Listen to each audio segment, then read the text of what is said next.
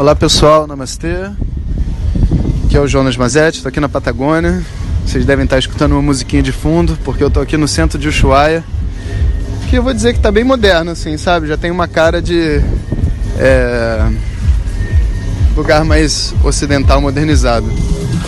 Esse som aqui está na frente de uma loja com 50% de desconto que eu vou sair da frente, senão a gente não vai conversar.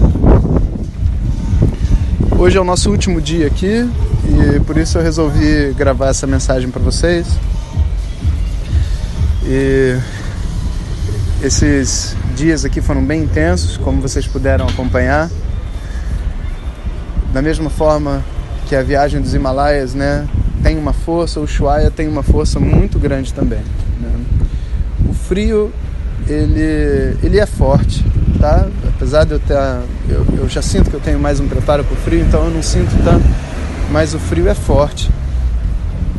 E por mais que fisicamente eu aguente bem, na mente, né, esse contato com o gelado e as extremidades, né, dedo da mão e do pé sempre ficam muito gelados, isso a gente não tem muito como evitar, né?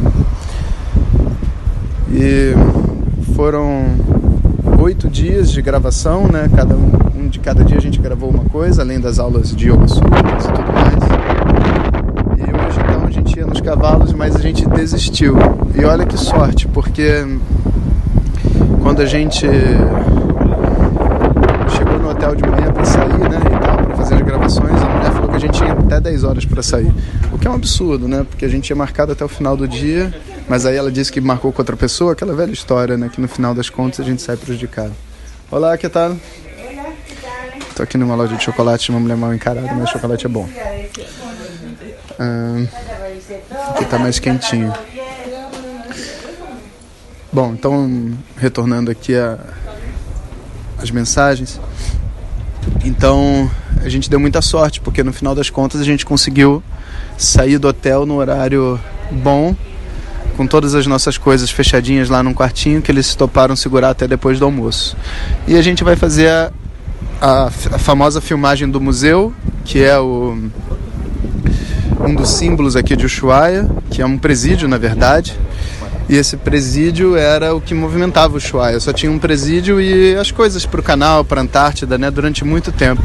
O Ushuaia é uma cidade que ficou desse jeito que está aqui hoje, depois de uns 100 anos, do, nos últimos 100 anos, né? Então você vê as fotos assim, você não acredita, fala, cara, como cresceu, de repente encheu o Ushuaia.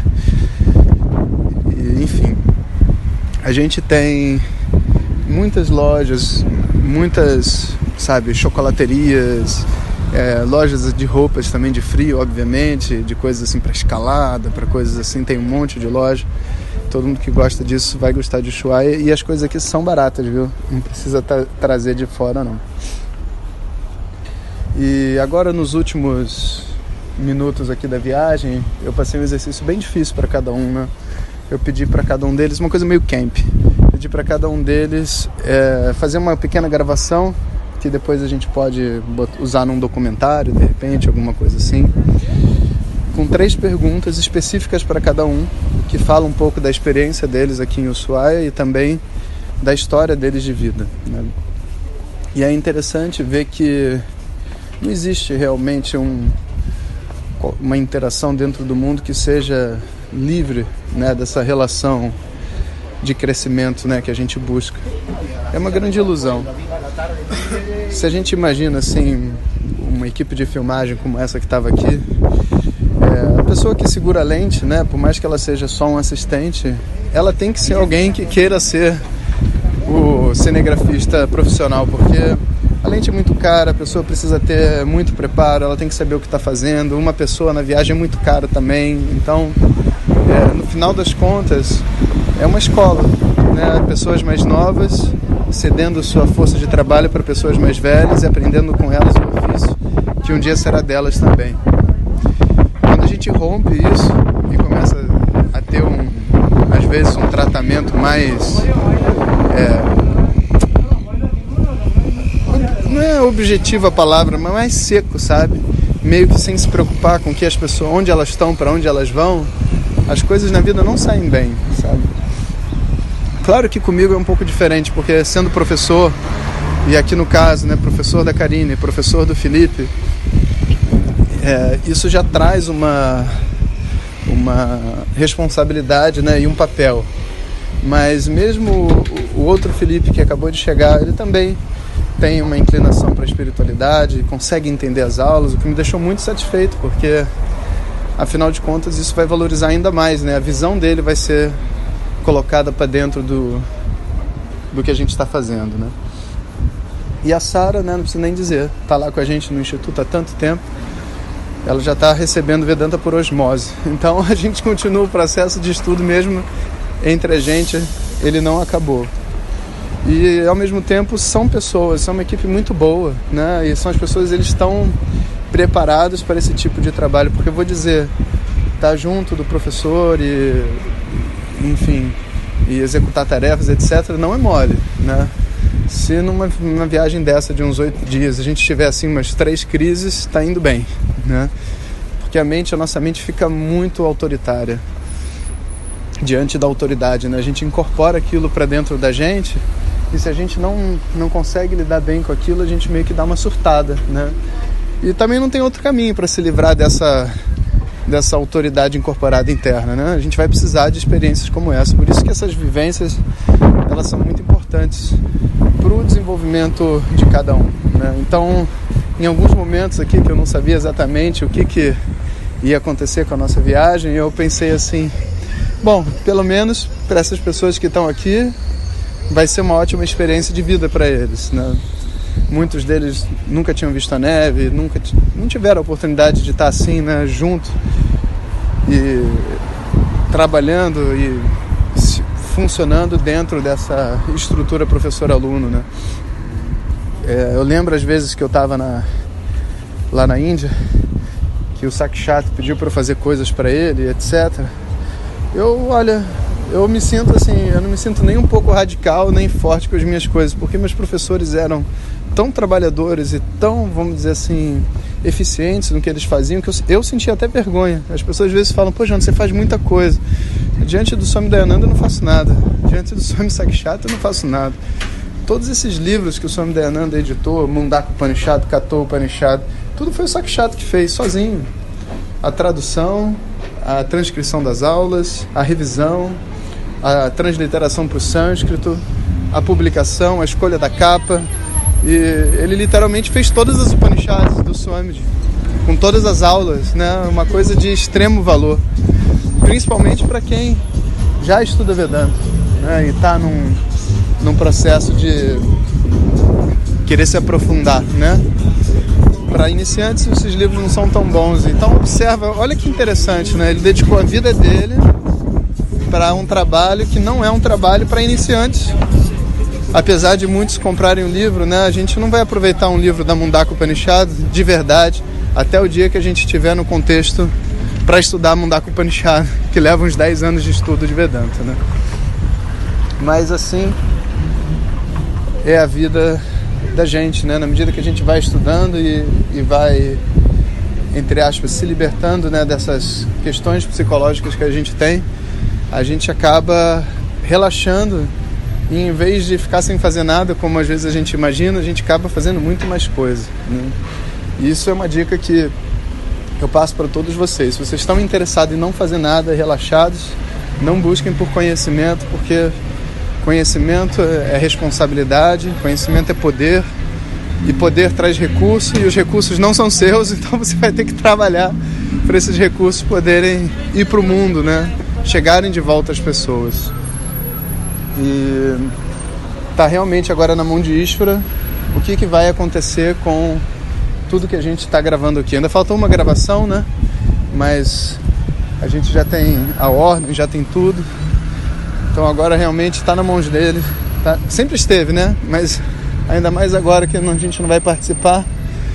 O que, que vai acontecer com essa edição, né? Que é o um ponto chave aí para a experiência das pessoas que vão assistir os episódios e eu gostaria muito que as pessoas conseguissem viver o que a gente viveu, né? Mais do que qualquer outra coisa.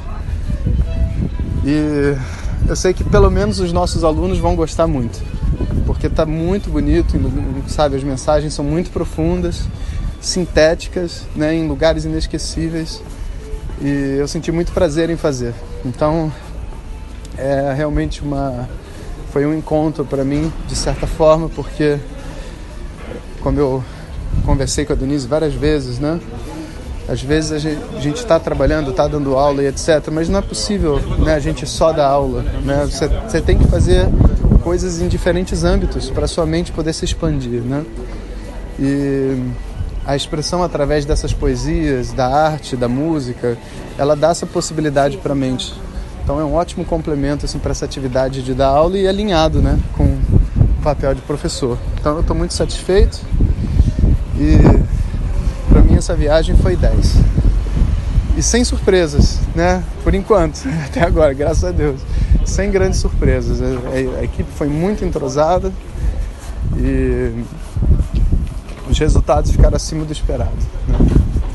Então, é isso, pessoal. Agradeço a todos aí pelos comentários e, e acolhimento aí do meu da minha podcast anterior. E vocês vêm acompanhando aqui comigo as mensagens. É, eu sei que ao mesmo tempo que a gente consegue ter as nossas aulas online e funcionam muito bem, tanto que as pessoas estão aprendendo, crescendo e cada vez aparece mais gente interessada por outro lado, a gente sente uma falta né, de um contato que não seja no, nesse contexto total de uma aula de Vedanta.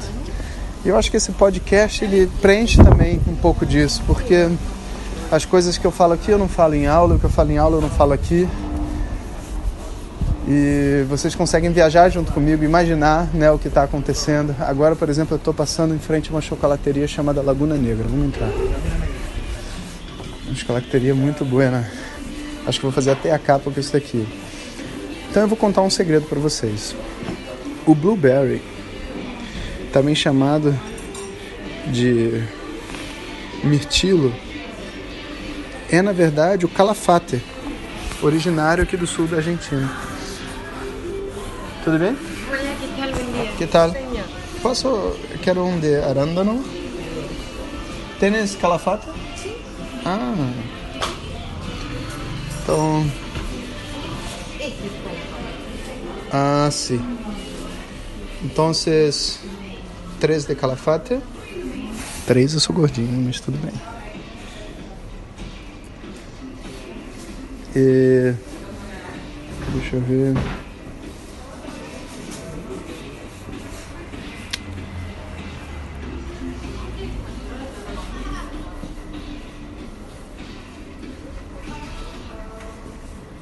Ah, Semidark. Semidark. One, um no semi-dark raisins e um no semi-dark walnuts. Comprei muito chocolate. Vamos ver como é que vai ficar isso.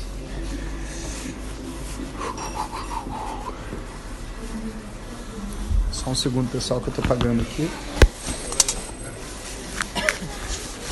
160 pesos.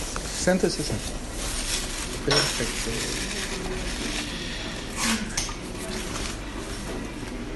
Lhe dou 10? Pode me dar 50? Peço 10 enguantas. Vocês. Um segundo aí, gente. Guarda aí. Pegando troco.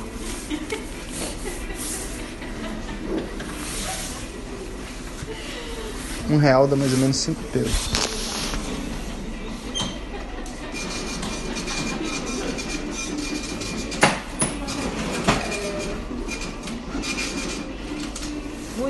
Gracias.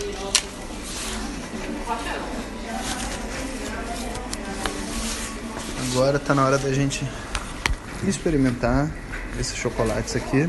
Sendo que, como eu estava dizendo, o calafate é a origem desse mirtilo, sabe? Que a gente vê, blueberry, é do sul da Argentina. E é, uma, é tipo um arbusto cheio de espinhos, eu vi na, num dos passeios, sabe? E ele tem assim, os espinhos bem duros, assim, e, e compridos, como se fosse uma espinheira mesmo, não uma roseira, sabe? Então esse barulhinho é do. É do saquinho. Então agora vamos ver. Muito bom. É um chocolate com blueberry, né?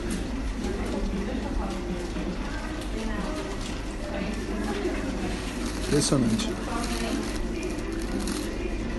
Engraçado, o chocolate aqui não é muito bom mesmo. O recheio é.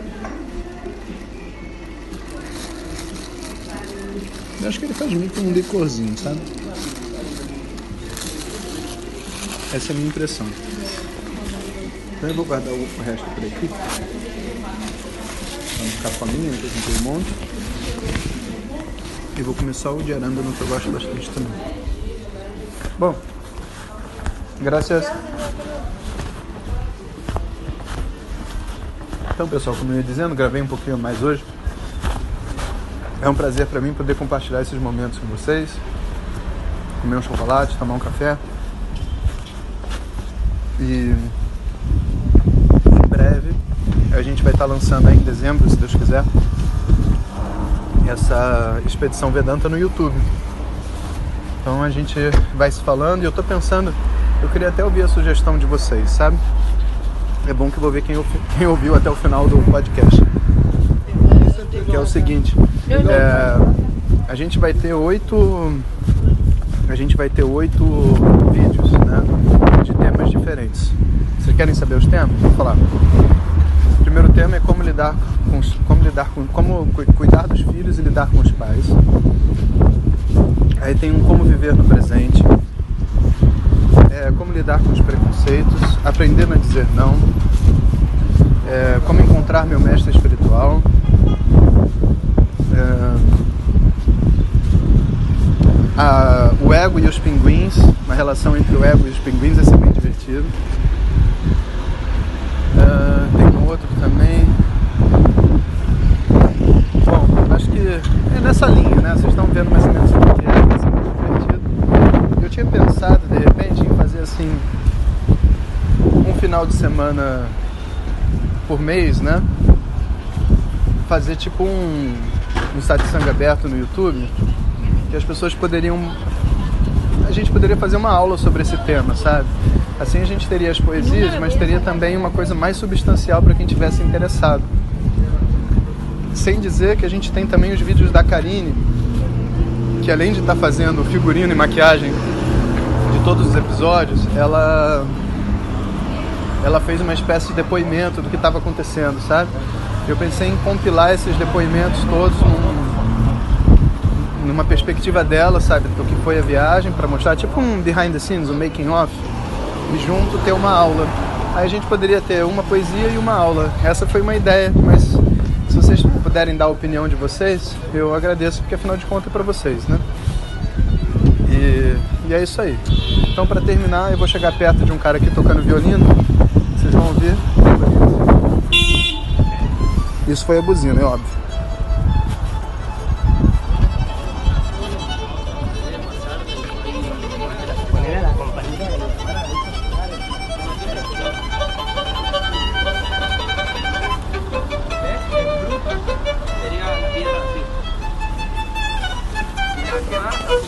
E é isso aí, pessoal.